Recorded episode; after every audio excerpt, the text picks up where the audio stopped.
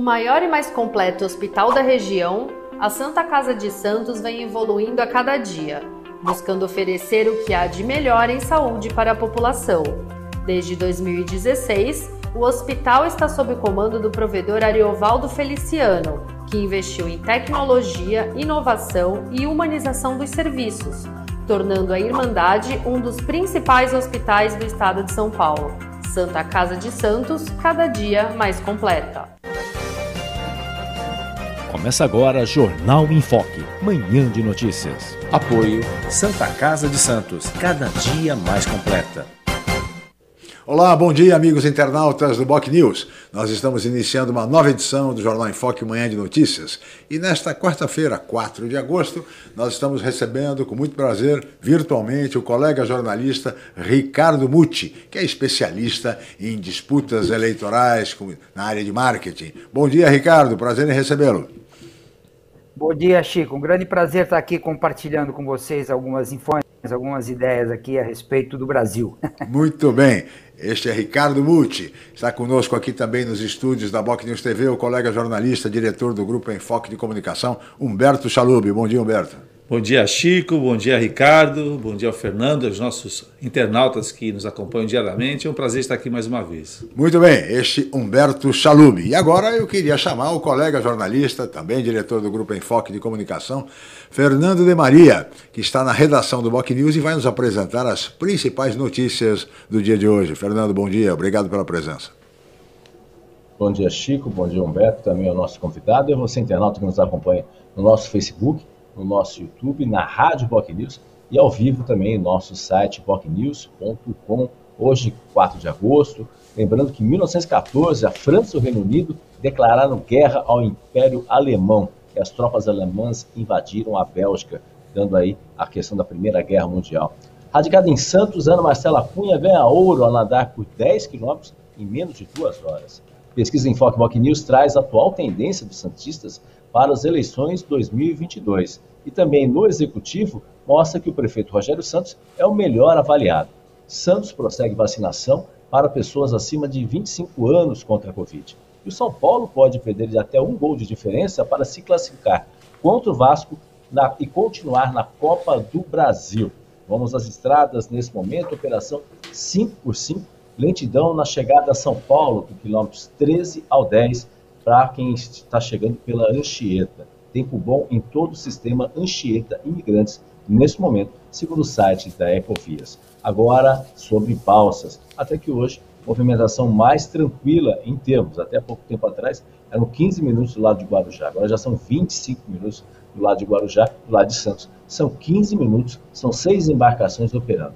Santos e Sante Carvalho tem 20 minutos de espera, com duas embarcações operando, funcionando nesse momento para os pedestres. E agora também tem a questão das câmaras de Santos, movimentação aí pelas ruas da cidade de Santos, que é possível ver aí na, no site da Santos, eh, Santos Mapeada aí da Prefeitura de Santos, movimentação um pouco mais intensa, como sempre, ali na divisa entre Santos e São Vicente, Chico. Muito bem, Fernando. Muito obrigado. Aí estão as principais notícias do dia de hoje. E Ricardo, eu queria, eu gostaria de começar essa conversa entre nós, esse bate-papo, uh, entre colegas, jornalistas, a respeito da pesquisa do Grupo Enfoque de Comunicação que foi uh, veiculada no último final de semana, na edição impressa e também na edição virtual da, do, do, do, semanário Boc News. E a pesquisa feita apenas em Santos, mas mostrando uma tendência da população. Eu queria começar até mostrando o quadro, uh, a eleição para presidente da República. E temos alguns dados interessantes, viu, Ricardo? Você observe que eh, nas eleições, por exemplo, vou, vou me limitar à, à, pesquisa estimulada, mostrando o presidente Bolsonaro à frente, com 22,5% das intenções de voto. Ele é seguido pelo ex-presidente Lula, com 14,4%, e depois pelo ex-governador Ciro Gomes, 5,7%. Os três são seguidos por João Dória, governador de São Paulo, com 2,7%, e também por Sérgio Moro, ex-ministro da Justiça, com 2,5%. Também mais ou menos um empate técnico, João Amoedo, do Novo, com 2,3%, e por fim, entre os pesquisados, o ex-ministro Luiz Henrique Mandetta, com 1,7%. O não sei, ou seja, os indecisos, é o, é o maior número com 26%, e aqueles que não vão votar em ninguém, pelo menos não revelaram o seu voto, a sua intenção de voto, representa outros 22%. Ou seja, basicamente, entre aqueles indecisos e aqueles que não, não revelaram o voto, nós temos quase 50% dos pesquisados. Entre aqueles que foram pesquisados, Bolsonaro à frente com 22,5% na pesquisa estimulada. Que análise você faz, Ricardo, desses números em se tratando apenas da cidade de Santos? Cidade de Santos, é, por, esse, por essa intenção, mostra bem o seu perfil conservador. Ricardo, por favor. Bom, Chico, em primeiro lugar eu queria agradecer o convite aí de vocês e participar desse bate-papo. Nós, nós, conhecemos há muito tempo também o Chalub, né? Afinal, é, vamos dizer assim, eu frequento Santos há muitos anos. É, comentando aí o resultado da pesquisa, a verdade é o seguinte, que é, o presidente Bolsonaro, como a gente, como a gente sabe, ele está lá, ele, ele, ele tem a chave do cofre, vamos dizer assim. E o que a gente tem percebido é que, de alguma forma, né, é, pelo trabalho dos deputados, pelo que tem se visto, ele tem sido, vamos dizer assim, proativo em apoiar algumas iniciativas da região. Né? Eu vejo, por exemplo, acompanho muito o trabalho da, da Rosana Vale, e eu vejo que muitas iniciativas dela vêm com recurso da União, é, e acho que uma ou duas vezes, se eu não me engano, o presidente Bolsonaro estava presente. Então, Sim. eu acho que tem uma percepção, né? Ele é, ele ele está na mídia, né? Aliás, se tem alguém que está na mídia é o Bolsonaro, né? Então, isso tudo ajuda, mas você vê que quadro estranho que a gente está vivendo, né? Uhum. Quer dizer, os indecisos e os que vão anular são maiores do que a soma dos candidatos. Então, a gente está vivendo um momento político no Brasil muito atípico, vamos dizer assim. Né? É, em relação aos candidatos que vocês citaram aí na pesquisa da Enfoque, você vê, o Lula, até agora, ele parece o PSDB, porque está em cima do muro, você não sabe se ele é candidato, se ele não é. é. Eu tenho conversado com alguns jornalistas e muitos acham até que ele nem é candidato. No final, ele vai apoiar alguém é, na expectativa de que essa pessoa é, possa é, fazer a diferença, ou possa, no, no, no duelo, é, vencer o presidente Bolsonaro. Agora, eu acho sempre importante, até outro dia, nós fizemos um. Eu, eu, eu, eu, lidero um coletivo de jornalistas aí, chamado Jornalistas Online, e, e nós entrevistamos outro dia o presidente Fernando Henrique Cardoso. Sim. E o Fernando Henrique Cardoso, ele falou o seguinte: ó, não subestimem o poder do Bolsonaro, porque é, é, é, ainda que ele tenha feito, vamos dizer assim, algumas trapalhadas do processo da vacinação, na, na, gestão do governo, etc., etc., é, infelizmente, né, ele acabou despertando um lado muito, muito ruim né, da população brasileira. Pessoas é, é, são os, tais negacionistas, essa coisa do, do, do, da homofobia, né, essa coisa da violência. Então, as pessoas mostraram, parece que abriu uma caixinha preta do ser humano aqui no Brasil, que mostrava uma coisa que a gente não tinha visto, né, essa dicotomia. Então, por tudo aquilo que as pessoas eh, não gostavam eh, do PT ou do Lula, eh, né, aí acreditaram ao Bolsonaro. Agora tem uma parte que falou, não, mas não é esse também. E a terceira via, que eu acho que é o que o Brasil precisa, ainda não mostrou é, poder de, de, de, arrancada, pelo uhum. menos é, é, é, o que a gente vê, até porque a oposição no Brasil, ela parece que está muito mais, tá, é muito mais competente ou no, no, no STF, vez por outra, agora no TSE, do que propriamente nos políticos nos e nos políticos. partidos. Né? A gente é vê uma oposição muito incompetente, né, Chico? É verdade. Uh, eu queria ouvir agora o Humberto Chalub, lembrando, Chalub, que o Ricardo Muti, ele é um vencedor Sim. de eleições. Em Santos, por exemplo, nas últimas sete eleições, desde 1996, quando foi a eleição, do, a primeira eleição do ex-prefeito Beto Mansur, 96, há 25 anos, portanto. Então, na eleição do prefeito Beto, na reeleição do prefeito Beto Mansur, na eleição do prefeito João Paulo Papa, na reeleição do prefeito João Paulo Papa, na eleição do prefeito Paulo Alexandre, na reeleição do prefeito Paulo Alexandre e agora na eleição do prefeito Rogério Santos, totalizando, portanto, sete eleições, o Ricardo Muti foi o, o, o marqueteiro, digamos assim, o especialista na, na, na, no, no, programa, enfim, em, todo, em toda a campanha, do ponto de vista do marketing, e vitorioso, sete eleições. Sim. Mas, Salub, como é que eu queria a tua análise? Até nesse sentido, Chico, da, o Ricardo realmente tem uma larga experiência nessa área, né?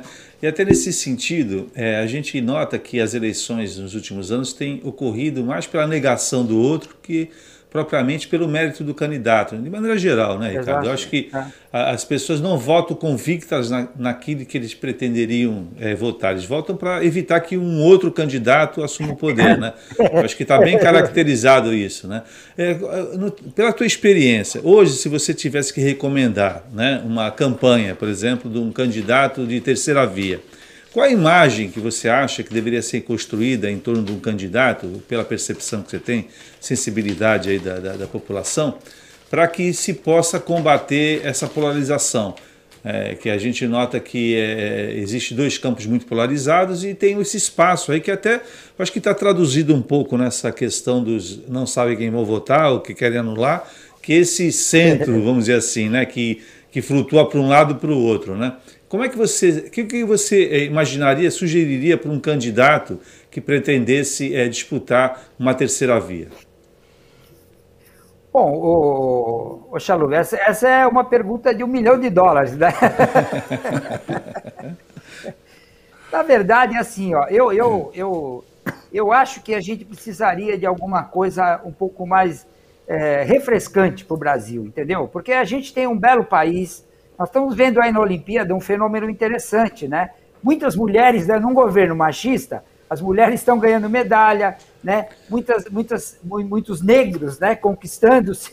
Então tem algumas, algumas idiosincrasias no Brasil e que é, a, a, gente, acho que é só, só o Brasil que tem isso.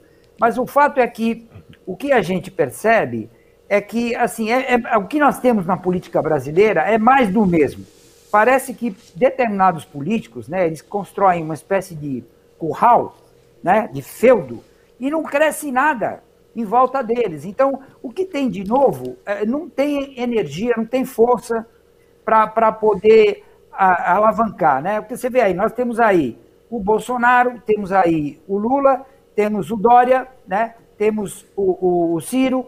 Então, assim, não tem nada novo nisso daí, tá certo? Não tem nada novo. E o que eu acho que o Brasil está precisando, na verdade, é alguém que olhe o país, olhe a realidade, tem um plano nacional. Entendeu? Todos os países do mundo que conquistaram é, espaço no cenário é, econômico, né, com qualidade de vida, e alguns com um modelo, outros com outro, né, como é o caso da China, por exemplo, é, investiram fortemente em educação. Então, tem algumas, algumas, algumas, vamos chamar assim, de fórmulas que são imbatíveis. Então você precisa dar informação para o povo. Por que, que a gente vive uma realidade, essa dicotomia? Né? Eu costumo dizer que, é, lamentavelmente, é, a gente está vendo que o Brasil ele tem um contingente de pessoas que eu chamo de culto burro. Culto burro é porque o sujeito se educou, mas aparentemente não aprendeu nada. Né? E é, o sujeito é, é, acaba fazendo as opções que não são as melhores, porque exatamente o que você comentou. Quer dizer, a rejeição de um significa uhum. o crédito do outro. E, e vamos combinar, esse é um juízo de valor que não é qualificado, não é, não é isso claro. que é assim que você tem que decidir na sua vida.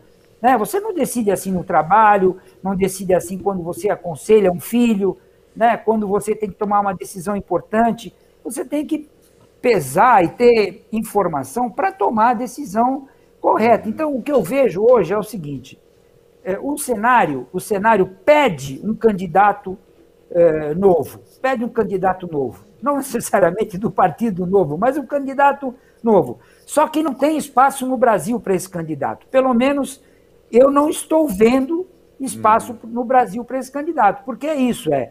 Tem a turma que, que detesta o PT e ainda, é, vamos dizer assim, suporta o presidente Bolsonaro, os números aí da pesquisa mostram isso, e tem um outro lado, que é o lado do presidente Lula, que assim, que no lado social fez muita coisa muito boa para o Brasil, e o país tem essa mania, você destruir o que o outro fez, independente de quem fez.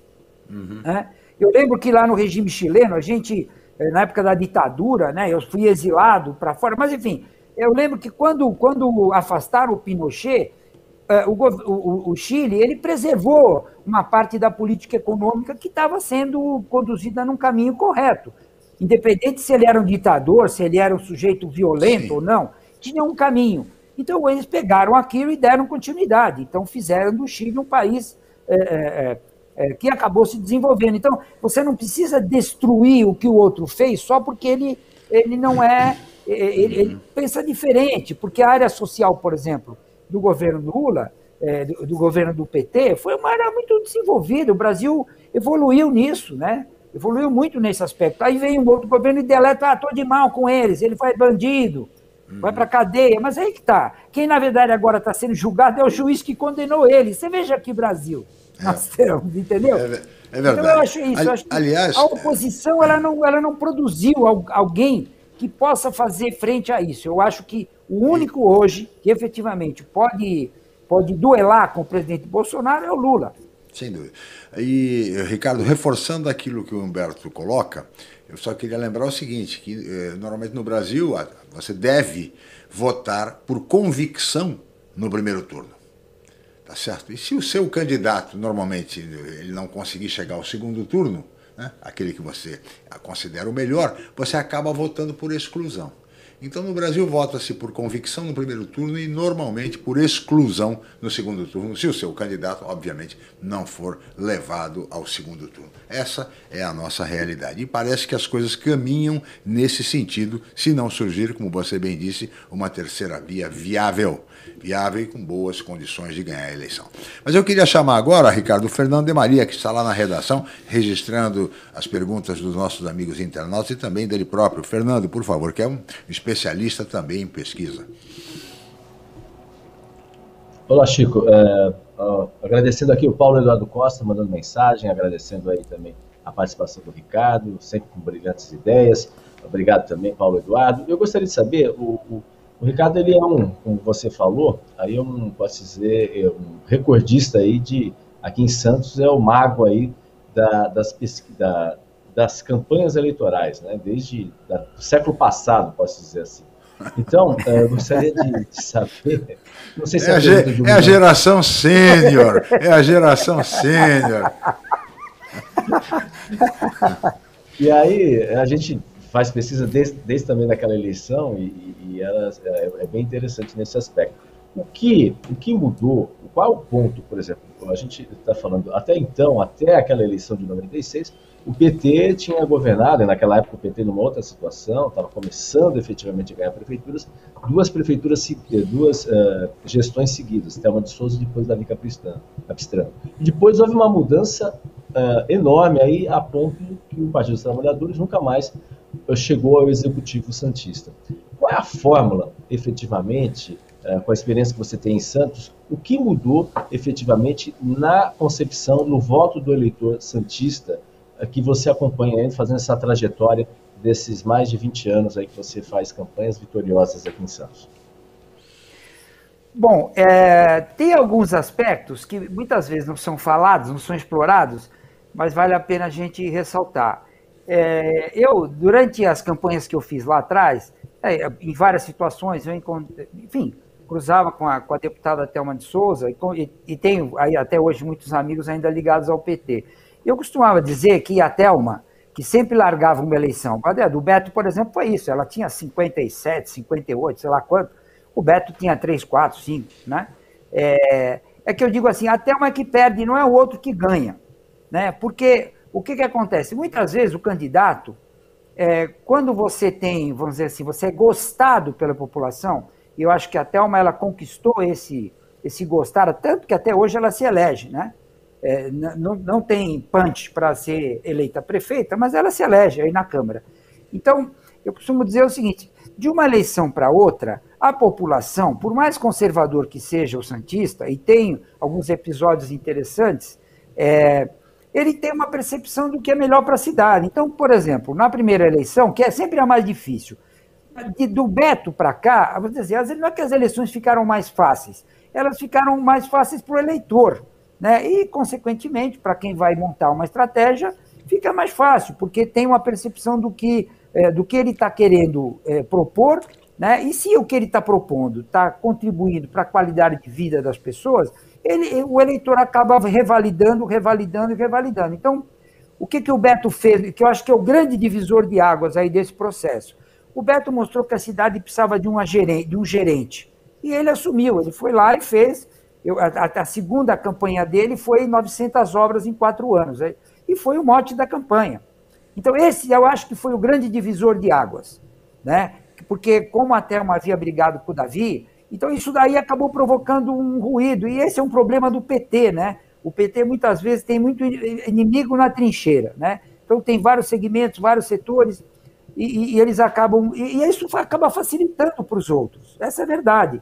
Então o Beto, com um discurso, eh, vamos dizer assim, mais gerencial, né? E é interessante a eleição do Beto, porque o Beto, como ele é. Vocês conhecem ele tão, tão bem quanto eu, é um sujeito muito ansioso, né? E naquela campanha, eu lembro que ele foi atrás de uma de uma pesquisa que havia sido encomendada e ele ficou sabendo que ele tinha perdido a eleição.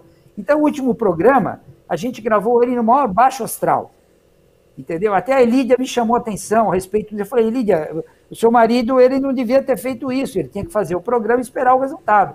Aí eu lembro que o Gil, que é o irmão dele, me falou uma coisa que eu nunca esqueci, que tem um eleitorado que está fora de Santos e que conhece o Beto, conhece o trabalho que ele fazia na rádio, conhece a rádio dele, conhece muita coisa dele.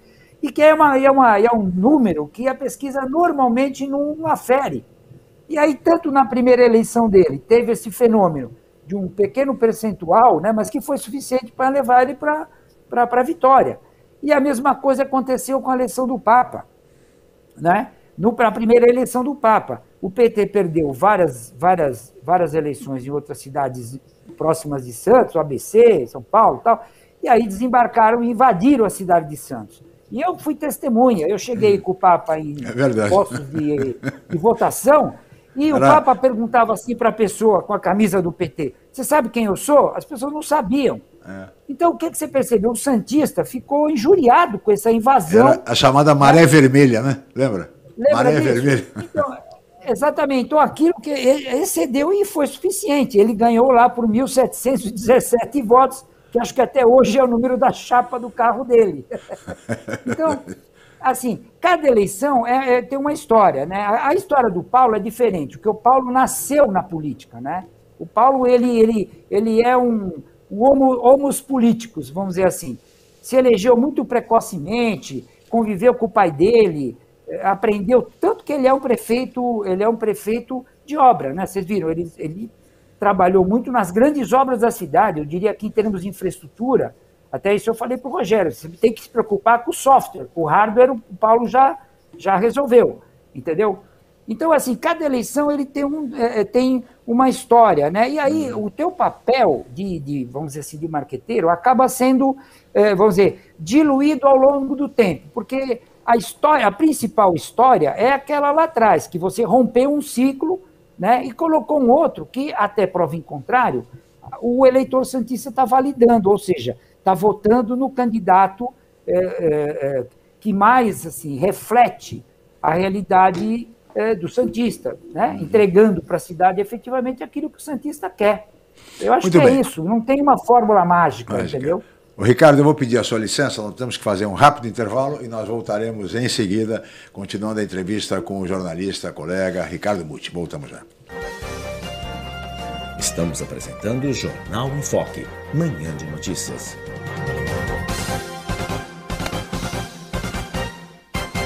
O maior e mais completo hospital da região, a Santa Casa de Santos vem evoluindo a cada dia buscando oferecer o que há de melhor em saúde para a população.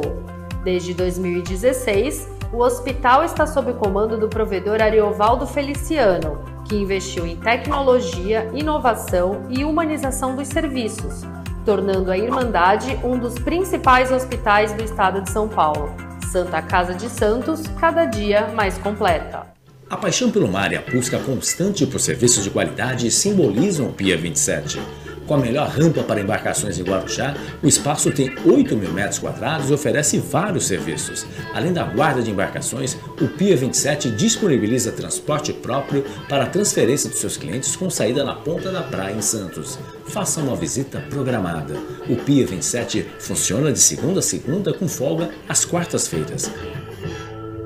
Pia 27, um novo conceito em marina. Ah, felicidade. Dá pra ver por aí em um olhar, um sorriso, até mesmo em um gesto. A gente enxerga felicidade em toda parte, basta querer. Por isso, é importante cuidar do seu olhar. Assim você não deixa de apreciar o que a vida tem de melhor. Raposo Oftalmologia, a gente entende de olhar. No novo tempo, apesar dos castigos, estamos crescidos, estamos atentos, estamos mais vivos para nos socorrer. No novo tempo, apesar dos perigos, da força mais bruta, da noite que assusta, estamos na pra sobreviver. São 46 milhões de vidas. Vidas de brasileiros de todos os cantos que fazem de São Paulo o maior estado do país. E mais uma vez, mostram que força e união fazem a diferença. São Paulo não pode esperar. Os paulistas poderão ser vacinados até 16 de agosto. Um novo tempo para todos nós. Governo do Estado de São Paulo. Trabalho e respeito por você. No novo tempo. Voltamos a apresentar Jornal em Foque, Manhã de Notícias.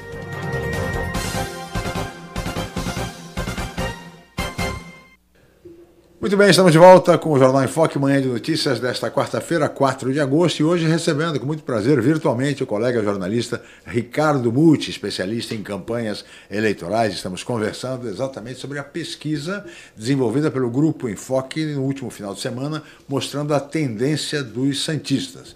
E agora, antes de continuarmos a analisar a pesquisa, aí sim com a eleição para a pesquisa para governo de São Paulo, Ricardo, eu queria chamar o colega jornalista Celso Vernizzi, que vai nos apresentar a previsão do tempo para hoje. Celso, seja bem-vindo.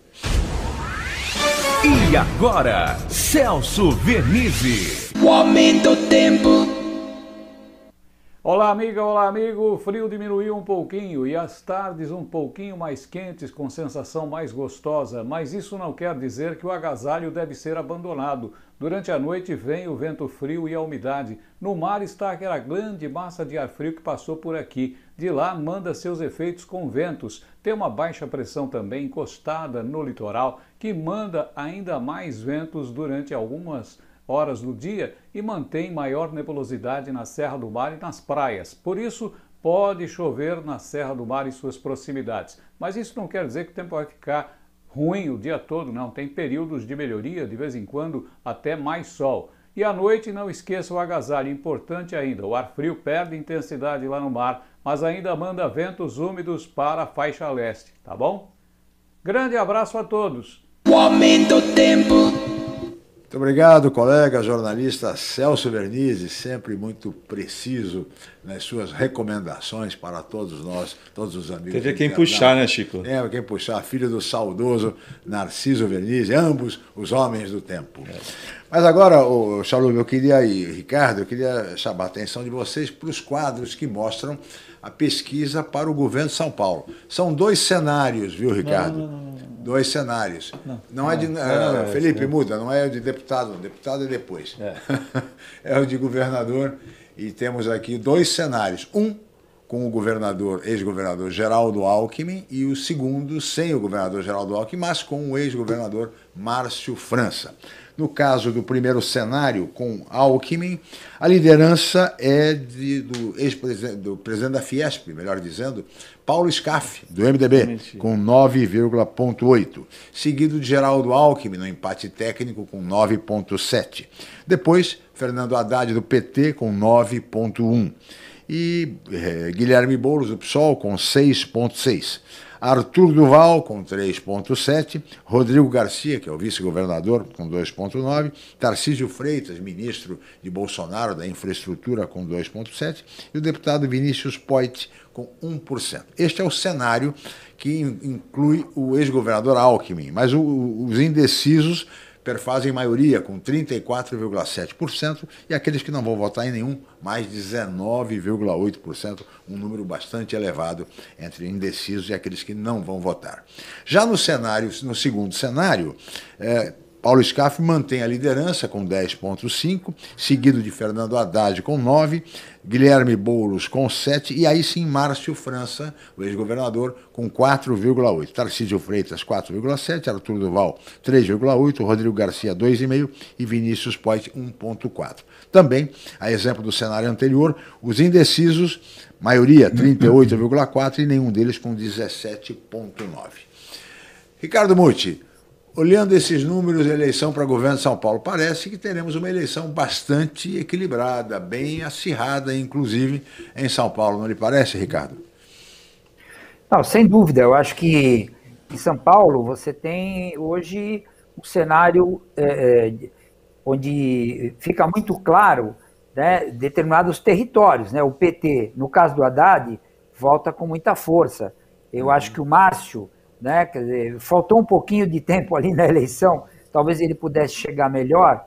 É, mas o, o, Rodrigo também, ele, ele, ele, ele, ele vai tem crescer, a máquina, né? né? Vamos máquina, dizer, vai né? crescer. Claro, vai crescer, natural. Vai crescer. No, no, é, é, é, isso, é que nem jogo de futebol a eleição, só acaba quando o juiz apita, entendeu? Então, muita coisa. Eu, eu inclusive, já dei alguns exemplos aqui de que é isso mesmo que acontece. Então, nesse caso aí, eu acho que a gente vai ter efetivamente uma eleição muito, muito disputada. Eu, honestamente, eu não sei exatamente o que o professor, o que o, o, o Geraldo, Alckmin Geraldo Alckmin né? pode conseguir resgatar do seu patrimônio, né?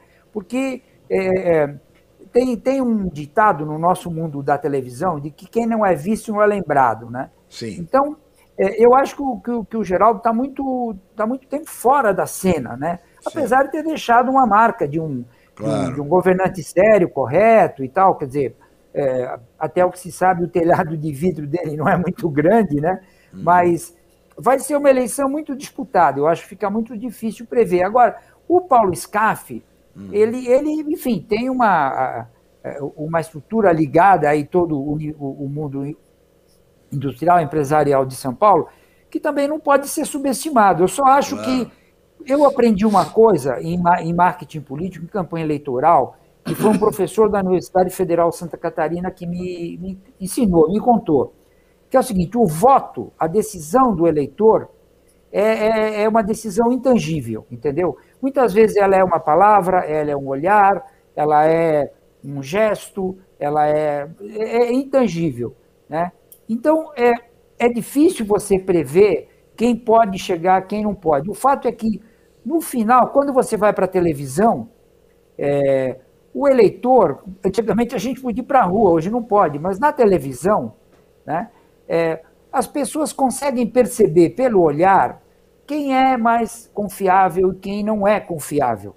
Né? Então, eu acho que no final, isso, isso faz uma certa diferença. E eu, particularmente, acho que esses candidatos que estão postos aí, tanto o Rodrigo quanto o Márcio, né, que se saiu muito bem na, na, na uhum. campanha, né, assim com a performance, né, porque até então ele era um candidato é, é, regional ou a cargos é, legislativos, mas saiu bem lá, e, o, e, até o Geraldo, eles têm uma boa presença.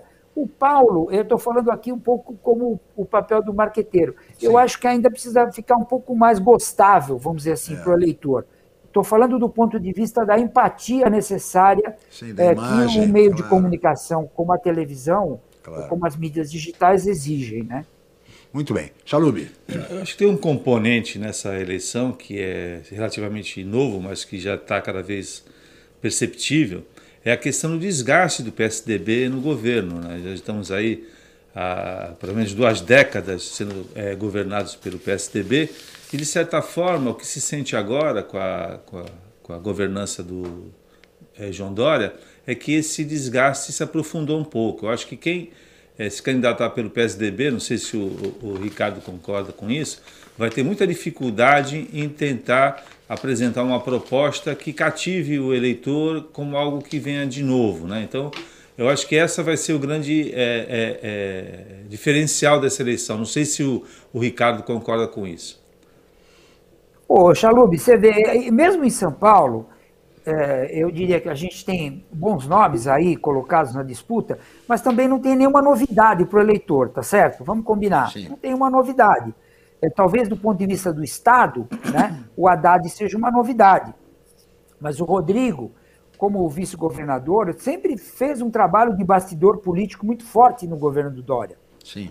Até porque é, ficou claro que o Dória está tá, tá com, dizer, com pretensões maiores, né? Acho que difícil ele chegar, mas de qualquer maneira tem essa pretensão. Então, é, o, o, que, eu, o que eu sinto é que é, se não tiver nada melhor, vamos dizer assim, o eleitor acaba endossando o que ele já tem. Entendeu? Então, essa, essa é uma, vamos dizer assim, uma opção pobre, né? Porque uhum. mostra que os candidatos que, que, que estão, se opõem ao governo, né, esse desgaste que você mencionou, concordo com ele, né, até porque o Dória tem um estilo, né, tem um perfil muito personalista, né, é, a gente vê em todas as aparições dele, tá o estilo dele. Tem, mas São Paulo é um estado que anda meio sozinho, né, tem alguns lugares que o governo tem uma interferência muito pequena.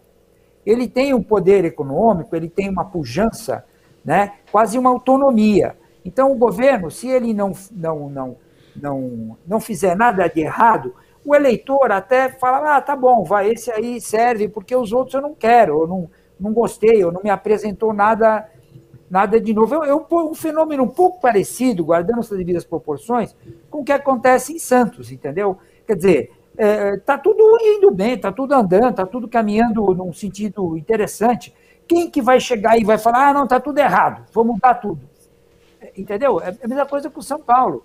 Então, se não tiver um discurso, né, uma argumentação, que você viu no embate entre o Márcio, que era governador, né? Que era governador, com o Dória, entendeu? É, eu, eu, eu, particularmente, acho que o Márcio devia ter sido um pouco mais arrojado quando assumiu o governo, né? Até tive contato com ele e tal, e, e tinha sugerido isso. Falei, olha, você agora ser governador. Você, e acho que ele demorou para assumir. Tanto que eu lembro que, é, num primeiro programa dele, ele falava, eu sou o Márcio França, o novo governador de São Paulo. Ele já era o governador, então tinha algumas, algumas, alguns detalhes né, que muitas vezes, ou, ou por respeito do Márcio com o Geraldo, que eles tinham uma boa relação, Acho que ele acabou demorando. Isso, isso atrasou a decolagem dele, vamos dizer assim, na minha opinião. Tá certo? Muito bem. E agora a gente está diante desse cenário. Se não tem nada melhor, deixa como está, entendeu? Uh, Fernando de Maria, gostaria de ouvi-lo. Tá aí, o professor Robson Bastos aí, colega do Ricardo aí, de faculdade, depois foi aluno do Ricardo aí, na Metodista, se não me engano, foi isso que ele colocou aqui, o professor Robson Bastos mandando um abraço. Ele foi, ele foi colega de sala na Facus e depois como professor na Metodista. Uh, também tem várias participações aqui, dois ex-prefeitos aqui, o José Orlandini, mandando um abraço também, e também para o João Paulo Papa também, abraço Ricardo Muti, que muito me ensinou, uma entrevista de alto nível aí, né? o Aldo Neto, sempre Aldo Neto, uh, Ricardo Muti é o gênio da estratégia, ele inventou o Beto Boa Praça, sensacional. Aí ele faz uma pergunta, professor Ricardo, o marketing político acabou? Depois das denúncias envolvendo tantos marqueteiros em nível nacional, é a pergunta do Aldo Neto, eu gostaria só de acrescentar também como que as redes sociais mudaram essa questão do marketing, o que, que mudaram efetivamente a questão do marketing político e das próprias eleições em si. A presença das redes sociais, que era algo uh, que não existia, né, se a gente for analisar, que é, um, é algo mais recente, e está ganhando cada vez mais força, como nas últimas eleições, por exemplo. Ricardo. Bom, é, é, agradeço aí os, os, amigos que, que mandaram os cumprimentos. O Aldo é um grande companheiro, trabalhamos juntos ali na campanha do, do Modestinho, na eleição do Santos. Foi a primeira, a primeira experiência futebolística minha. Mas é, o, que, o, que, o que acontece, vou, vou pegar pelo, pelo final. Né? Na questão das redes sociais, é, hoje em dia, na verdade, é o seguinte: é, esse cenário vem mudando ativamente. Eu acho que desde a eleição do Obama nos Estados Unidos ficou claro que as redes sociais iam provocar uma transformação né, na relação não só dos políticos, mas de todas das pessoas com o seu entorno, vamos dizer assim, seja profissional, seja é, pessoal, seja doméstico, enfim, social. Né? É, então, o que, que acontece? O que, que nós vimos de lá para cá? É que a tecnologia, né, que não tem muito limite, ela, se você souber usar, você consegue muita coisa. Você viu o que aconteceu, por exemplo, com é, a, a, manipulação né, do, do, das informações nas redes sociais, que, que foram promovidas lá pela Cambridge, Cambridge, aquela empresa inglesa que acabou até sendo processada, fechada que contribuiu para a campanha do Brexit na, na, na Inglaterra, para a campanha do Trump, para a campanha até do Bolsonaro aqui no Brasil. Que era basicamente o uso disso, não acabou, hein? Não pense que acabou. A Cambridge saiu de cena, mas ainda isso existe. Quer dizer, você tem uma, a possibilidade de usar uma inteligência artificial para ir mapeando determinados hábitos. Né? Nas redes sociais isso é fácil. As pessoas vão lá, meio inadvertidamente, colocam eu gosto disso, eu gosto daquilo, esse é meu filho, esse é meu neto, olha só, fiz uma plástica no seio, fiz não sei o que e tal. Então, a, a, os sistemas, eles conseguem ler isso daí, né? É, você tem as, o que a gente chama das as máquinas que aprendem, né? Elas vão olhando, olha, é, é, essa, essa, essa manifestação se repete, se repete aqui, se repete ali. Então, esse mapeamento permite você dirigir mensagens. Muitas vezes a pessoa nem existe mas você endossa determinadas posições dela. E aí você constrói um pensamento, um raciocínio, uma opção.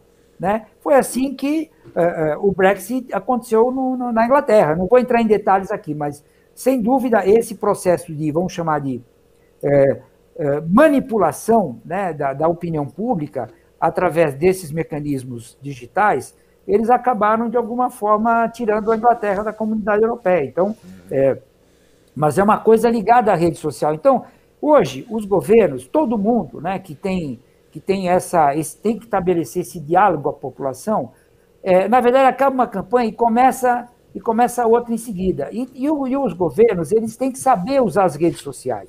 Aí em Santos, por exemplo, você percebe que quase todos os membros do governo, né, eu, eu acompanho muito é, desde o próprio Rogério, o Paulo, às vezes você nem sabe quem é o prefeito, porque o Paulo tem uma rede social muito forte né? e muitas vezes muito mais eficiente até do que o próprio prefeito.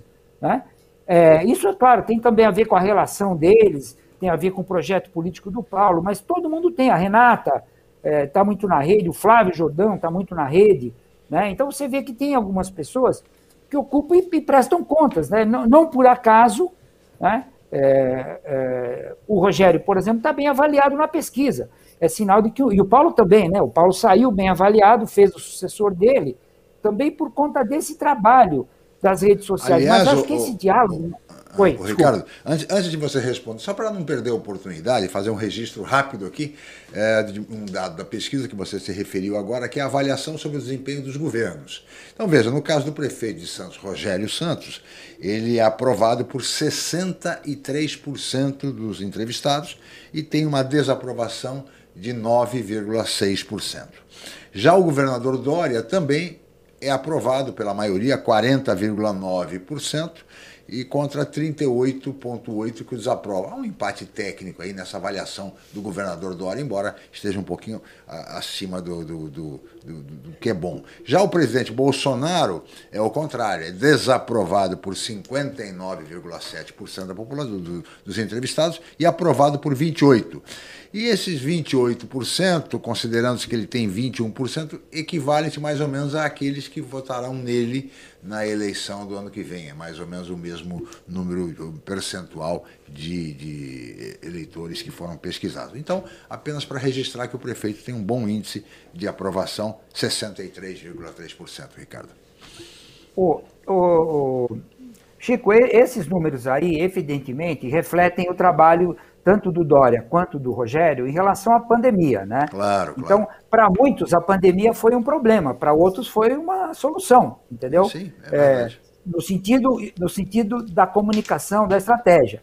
Então, é, você assumir a prefeitura sem ter nenhuma experiência, como foi o caso do Rogério, né? e enfrentar uma pandemia, eu acho que ele tem méritos aí, até porque também a estrutura da saúde de Santos ela ajuda, é, enfim, a cidade polo da região, claro. então ela está muito bem equipada para isso, mas sem dúvida a gente tem que dar, é, reconhecer os méritos dele nesse processo. Isso reflete nessa pesquisa, quer dizer, o desacerto do governo federal em vários momentos, uhum. né, é, do programa de vacinação, da compra de vacina, dessas denúncias aí de, de, de superfaturamento de vacina por, por empresas que, assim, é, de caráter duvidoso, ela, ela, ela complicou. O Dória, que o, o, a, a Coronavac, o trabalho do Butantan, essa coisa mais positiva, afirmativa dele, acaba ajudando nesse crédito. Claro. E o Rogério não tem dúvida, porque a, a, maior percepção que a população tem do prefeito no momento como esse, quer dizer, quase dois anos, né, uhum. é efetivamente o enfrentamento da pandemia. O e os números de Santos. Pandemia, claro. Exatamente. Os e, e, e, os números de Santos, eles confirmam essa, essa, te... essa tese, né? Só, o Chico, só deixa eu comentar então que o Aldo. Ah, a pergunta do Aldo, era a pergunta do Aldo. Exatamente, a do Aldo ia, ia te é falar assim, sobre ó, isso. Ah, eu só, quero, eu só quero deixar claro que assim, tem marqueteiro e marqueteiro. Né? Os, os marqueteiros que estão, vamos dizer assim, é, na Berlinda, né? São marqueteiros que, que lidam com, com, números astronômicos, eles são, tem todo um, um uma coisa meio mítica, uma coisa meio, sabe? Eles ele, ele estão noutra realidade. Eu, eu, por exemplo, sou um, um, sujeito muito discreto. Eu não dou nem entrevista no jornal. O Chico é, é, sabe disso, ele me conhece há muito tempo. Então, assim, eu depois dessa eleição aí, ninguém me perguntou, oh, você ganhou a sétima vez, ninguém falou nada. Entendeu? Eu também não procuro isso, eu não sou um sujeito de holofote nem nada. Agora, tem outros marqueteiros que compram avião, né? Que compram, sei lá, casa no, de, de muitos metros quadrados no, litoral da Bahia. Tem outros caras que eles precisam ostentar, é uma coisa de ego. O meu problema não é exatamente esse. Eu, eu gosto muito da cidade, gosto de fazer esse trabalho aí.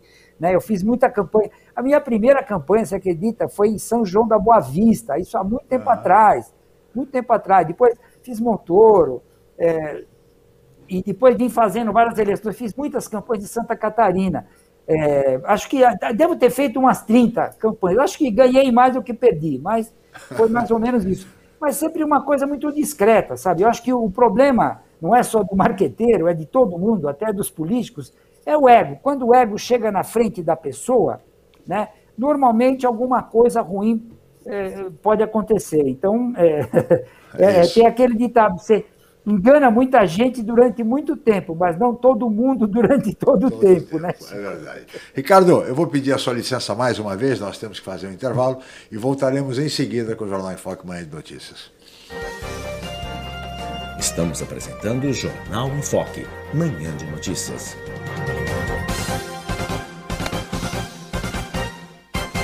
O maior e mais completo hospital da região, a Santa Casa de Santos vem evoluindo a cada dia buscando oferecer o que há de melhor em saúde para a população. Desde 2016, o hospital está sob o comando do provedor Ariovaldo Feliciano, que investiu em tecnologia, inovação e humanização dos serviços, tornando a Irmandade um dos principais hospitais do estado de São Paulo. Santa Casa de Santos, cada dia mais completa. A paixão pelo mar e a busca constante por serviços de qualidade simbolizam o Pia 27. Com a melhor rampa para embarcações em Guarujá, o espaço tem 8 mil metros quadrados e oferece vários serviços. Além da guarda de embarcações, o Pia 27 disponibiliza transporte próprio para a transferência dos seus clientes com saída na ponta da praia em Santos. Faça uma visita programada.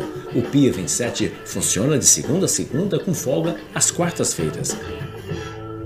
Pia 27, um novo conceito em marina. Ah, felicidade.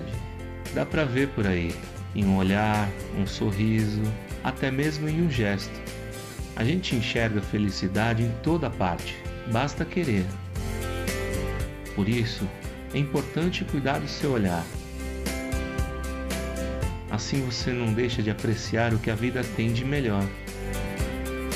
Raposo Oftalmologia, a gente entende de olhar. Com mais de 25 anos de tradição, o Grupo Enfoque Comunicação é referência em pesquisas, especialmente eleitorais, na Baixada Santista. Os resultados obtidos após a abertura das urnas servem de referência para campanhas e análises da opinião do público junto aos governantes.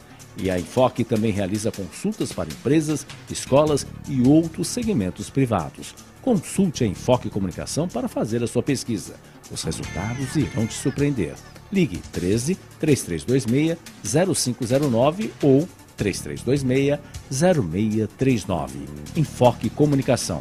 Tradição e credibilidade em pesquisas há mais de 25 anos. Voltamos a apresentar Jornal em Foque, Manhã de Notícias.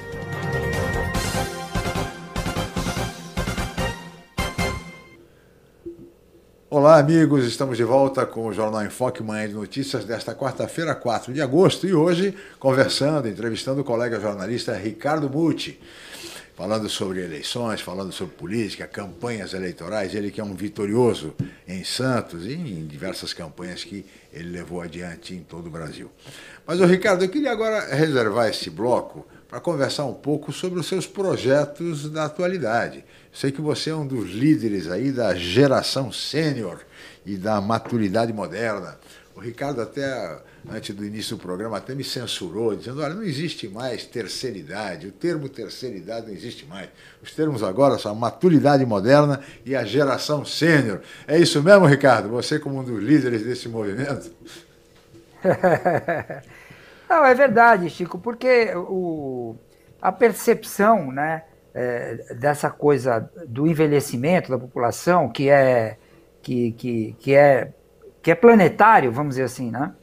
Está é, tá mudando a percepção dessa, dessa geração. Né? Eu tenho 68 anos, tá certo? Mas estou ativo, estou empreendendo, estou com as minhas ideias, estou querendo fazer as coisas. Sou aposentado, mas eu não estou querendo é, ficar esperando a morte na beira do rio pescando tilápia num pesque pague, tá certo? E acho que é, tem muita gente é, é, que tem essa vontade, que tem essa, essa, esse gosto. Então, com a, a expectativa de vida crescente, né, a longevidade crescente, hoje a gente procura falar um, é, a denominação ela não é mais da melhor idade, porque vamos combinar, você ficar velho não tem nada de melhor, né? tem de ruim. Né? Mas o fato é que você tem que lidar com, as, com os percalços da vida de um jeito, com humor, com otimismo, claro. né? com esperança, de bem com a vida. Né? Então, é, tem um comentário assim, só de curiosidade. Tem um, um, um conceito é, internacional que é, que, é, que é esse conceito que determina alguns lugares do mundo que são onde vivem pessoas mais longevas, que é, foi batizado pela revista National Geographic de zonas azuis. E são lugares do planeta, sim, nove hoje mapeados, pequenos lugares, onde as pessoas vivem muito tempo. E não tem nada de tecnologia, não tem nada de complicação. Agora, tem valores. Né? O que as pessoas vivem mais, por quê? Porque elas andam de bicicleta, andam a pé, né? elas socializam, elas respeitam a família, elas, elas não têm vergonha de falar eu te amo, né? o pai para o filho, porque pai não fala isso, só a mãe. Né? é, tem religião, tem propósito. Então, muitas vezes, o que faz as pessoas viver mais não é, não é só a tecnologia, a ciência, ou a dieta, ou a engenharia genética, ou coisa do gênero. É também você estar tá de bem com a vida, estar tá de bem com você e tal. Por isso que a gente está vivendo mais. Né? Nós estamos vivendo hoje, o Brasil, a expectativa de vida está quase 80 anos. Então, é, a gente tem que, tem que segmentar isso daí, porque o, o, o, vamos dizer assim, o velhinho de. Antigamente, de 50 você já era velho, né? Meu pai, é. quando tinha 50 anos, era velho. Né? O de 60 era muito velho. O de, o de 70 era muito, muito velho. O de 80 estava beirando a morte era um sortudo. Né? Hoje não, hoje você vê quem lidera o planeta. As grandes corporações, os grandes governos, são Sim. pessoas mais velhas. Quem ganha prêmio Nobel são as pessoas mais velhas. Então, a gente tem que mudar essa percepção. Isso vai dar trabalho, mas eu estou me, me, empenhado em, em, em ajudar nesse processo. É a geração sênior, né, Chalub? Ah, interessante a proposta do Ricardo. Inclusive, eh, na universidade, ele esteve lá com- comigo na época, com, uma- com projetos nessa área, né? E é muito interessante, porque, na verdade, ele está chamando a atenção para uma questão relevante, porque, como ele mesmo falou, hoje as populações estão caminhando mais tempo, né? E está se encontrando novas formas. Mas, mas como lidar com uma questão aqui no Brasil é, que é relevante, né? Que é a questão dos aposentados, né? Então, o, o cara para ter uma vida dessa que o Ricardo está tá colocando aí, ele tem que ter uma cabeça tranquila, né, Ricardo? E hoje os mais velhos estão arcando com a própria vida e a vida também das gerações que estão vindo por aí, que às vezes estão desempregadas, estão e está fazendo esse papel de, de, de pai e de avô também, né? Como é que fica essa questão dentro do ambiente desses projetos que você está desenvolvendo? Como é que você vê essa questão? Muito boa pergunta. É, é o seguinte, o Brasil tem hoje mais ou menos 20, 22 milhões de aposentados, né? 65% deles ganham um salário mínimo. E, e- e você lembra do ditado, né, que é, é da, geração, da, da época dos nossos pais, né, que um pai cria 10 filhos, mas hoje 10 filhos não conseguem manter um pai, cuidar de um pai, né? Agora, o que, que acontece? É, não, é verdade, isso que o Charles me falou é importante, porque, é, pelos dados que eu tenho, cerca de 10 milhões de aposentados são responsáveis pela, pela renda familiar hoje no Brasil. Então, se a filha engravida separa, vai morar com o pai, né? Se, ou com a mãe. É, se o filho perde o emprego, vai morar com o pai. Então, o que acontece? O aposentado, por bem ou por mal, né? É, que é a menina dos olhos do mercado financeiro, porque eles estão loucos para emprestar dinheiro para a gente, né? Eu mesmo tive que tempo proibir todo. isso daqui, porque eu recebia 20, 30 telefonemas de gente me oferecendo É o dinheiro. consignado, né? o O consignado, viu? É um tal de Exatamente. consignado. Você fica refém. Não, eu descobri que as pessoas ficam 15, 15, 16 anos assim, reféns desses empréstimos, que é um atrás do outro, um atrás do outro. Mas o que acontece? O aposentado, ele tem uma renda compulsória, que nenhum brasileiro tem. Né? A não ser, evidentemente, as pessoas ligadas aí a, a, a, a- governos, a, né, essas, algumas estatais, e que tem algumas mordomias que, os, que nós do mundo normal não temos. Né? Mas o fato é que o aposentado está lá, ele, ele, ele, ele tem que tirar leite de pedra. Né? Esse problema do consignado é muito sério, é muito grave, porque existe um- um- uma, uma, uma grande quantidade, um grande número de aposentados que muitas vezes nem sabe que está pagando o empréstimo porque alguém fez em nome dele. Né? Ou o banco ofereceu, ele assinou, ele autorizou.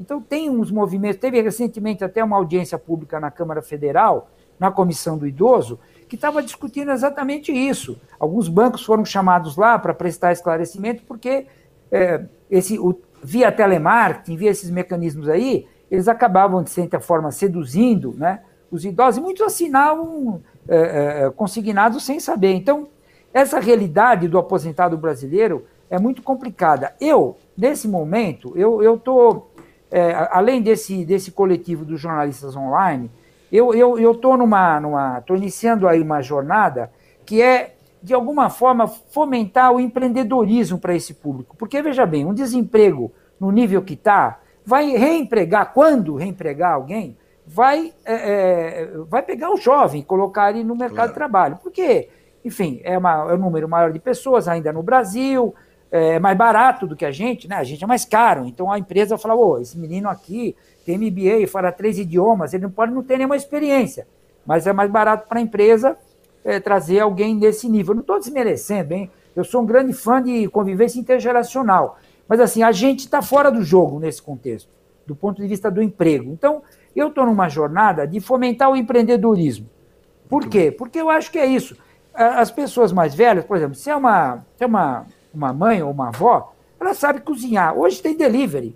Né? Pensa em fazer uma, uma, uma, uma marquinha aí e fazer um delivery. Né? Eu tenho até trabalhado em alguns projetos sociais exatamente nisso, de preparar essas, esses empreendedores é, para poder é, mudar né, a realidade deles e ter alguma renda paralela. Não é para ficar rico, é para completar aquela rendinha que ele tem. Então, é, por exemplo, se é um advogado, aposentou, ele pode ser um assessor de contrato, porque muita gente não lê contrato, né? Letrinha pequenininha, ninguém lê. Então, um advogado pode dar uma assessoria e ler e ganhar um FII mensal.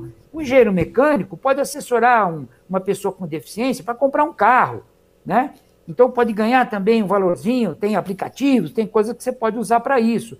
Então, tem muitos, muitas formas de você, seja um, um, um empresário individual, seja um empresário que tem uma outra pretensão, ou tem amigos que tentam, podem empreender, né? e que, de alguma forma, eh, poderiam, através desse movimento, gerar renda. Claro, isso beneficia eh, ou está à disposição eh, de pessoas que têm, primeiro, alguma formação, né? ou alguma experiência, porque muitas vezes a experiência ela, ela faz a diferença, na minha opinião.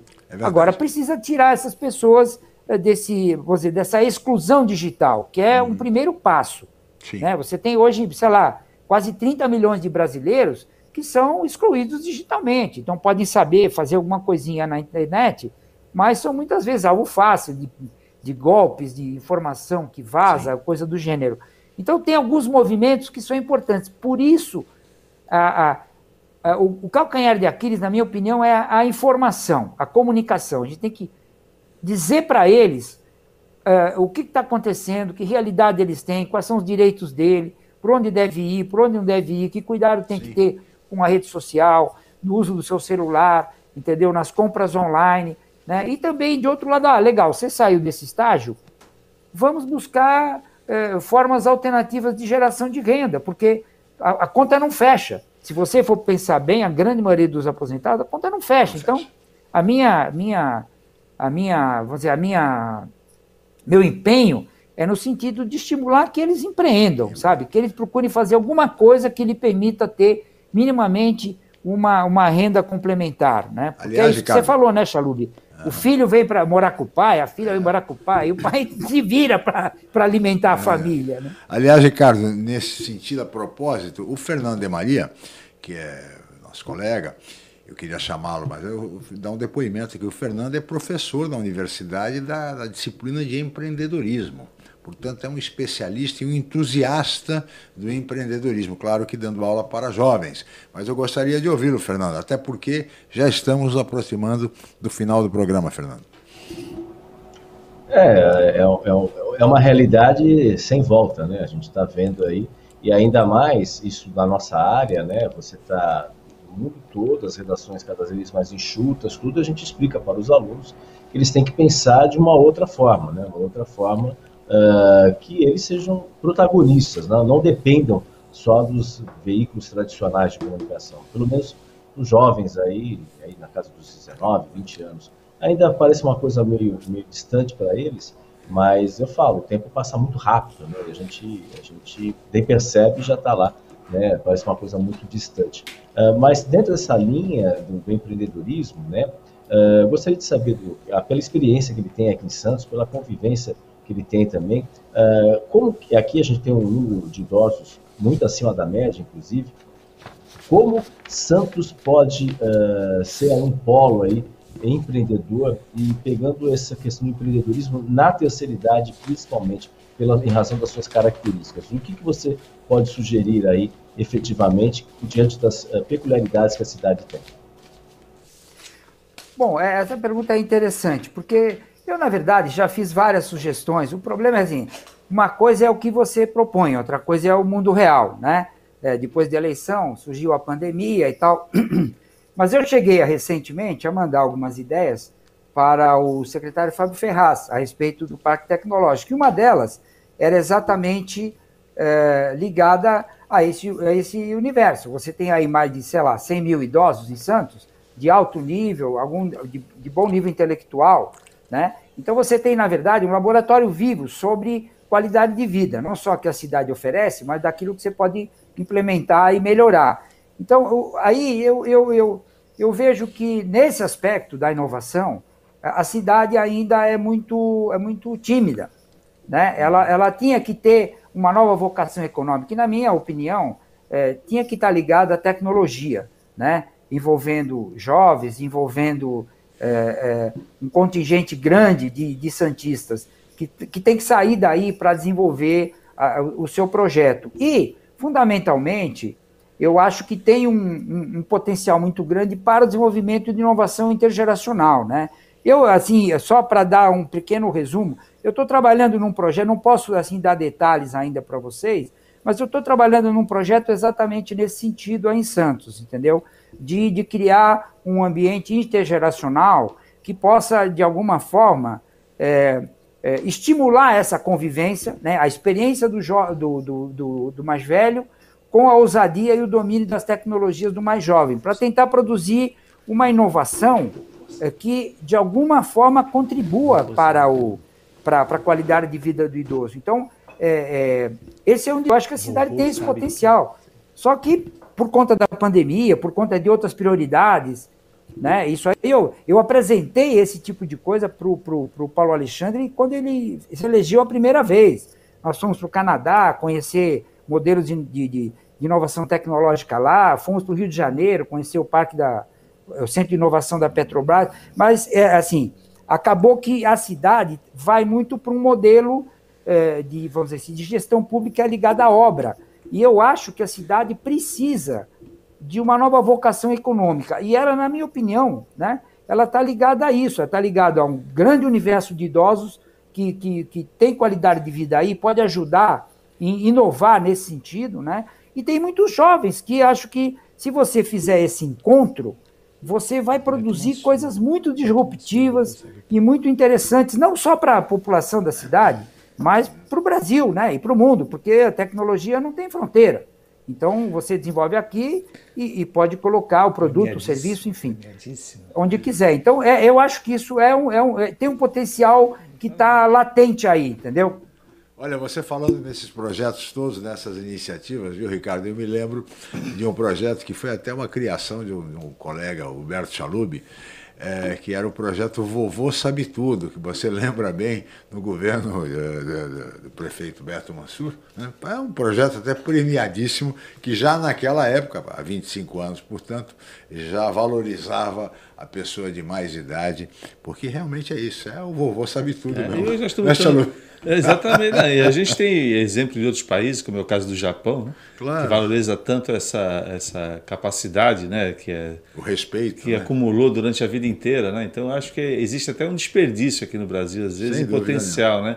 Tá certo. E olha, Ricardo, parabéns aí por essa iniciativa desse projeto intergeracional, reunindo exatamente a experiência daqueles que têm mais idade, nós somos em quase 100 mil aqui em Santos, com a, a ousadia, o arrojo e o talento da juventude, sobretudo na área de tecnologia. Parabéns aí pela iniciativa. Ricardo, nós teríamos muito a conversar, você sabe, o tema é fascinante, mas de qualquer forma nós temos limitações de tempo e estamos chegando ao final. Claro. Eu queria agradecer muito a sua participação, a sua presença, as suas informações e esclarecimentos, Ricardo. Muito obrigado. Ricardo Muti. Muito obrigado, agradeço a oportunidade de compartilhar com vocês e agradecer também o Chalub, faz tempo que eu não encontro com ele, é. e, e, o Chico também. E estou à disposição, quando quiserem conversar sobre a maturidade moderna. Sim, a geração sênior. A, a geração sênior. Quando esse projeto começar a tomar forma, Tá Também eu, eu, faço questão nos de, avise. de nos av... em primeira mão para vocês aí. Nos avise, Ricardo, que vamos, vamos, vamos dar a divulgação devida. E assim chegamos ao final desta edição, que contou hoje com a participação do colega jornalista Ricardo Muti. Agradeço a presença do Ricardo, do Humberto Chalub, aqui conosco, do Fernando de Maria, de toda a equipe técnica, do Felipe, e especialmente você, amigo internauta, pela participação, pela, pela atenção e pelo carinho. Amanhã estaremos de volta em mais uma edição do Jornal em Foque, Manhã de Notícias. Muito obrigado e até lá. O maior e mais completo hospital da região, a Santa Casa de Santos vem evoluindo a cada dia, buscando oferecer o que há de melhor em saúde para a população. Desde 2016, o hospital está sob o comando do provedor Ariovaldo Feliciano, que investiu em tecnologia, inovação e humanização dos serviços, tornando a Irmandade um dos principais hospitais do estado de São Paulo. Santa Casa de Santos, cada dia mais completa. Você conferiu Jornal em Foque. Manhã de notícias. Apoio Santa Casa de Santos. Cada dia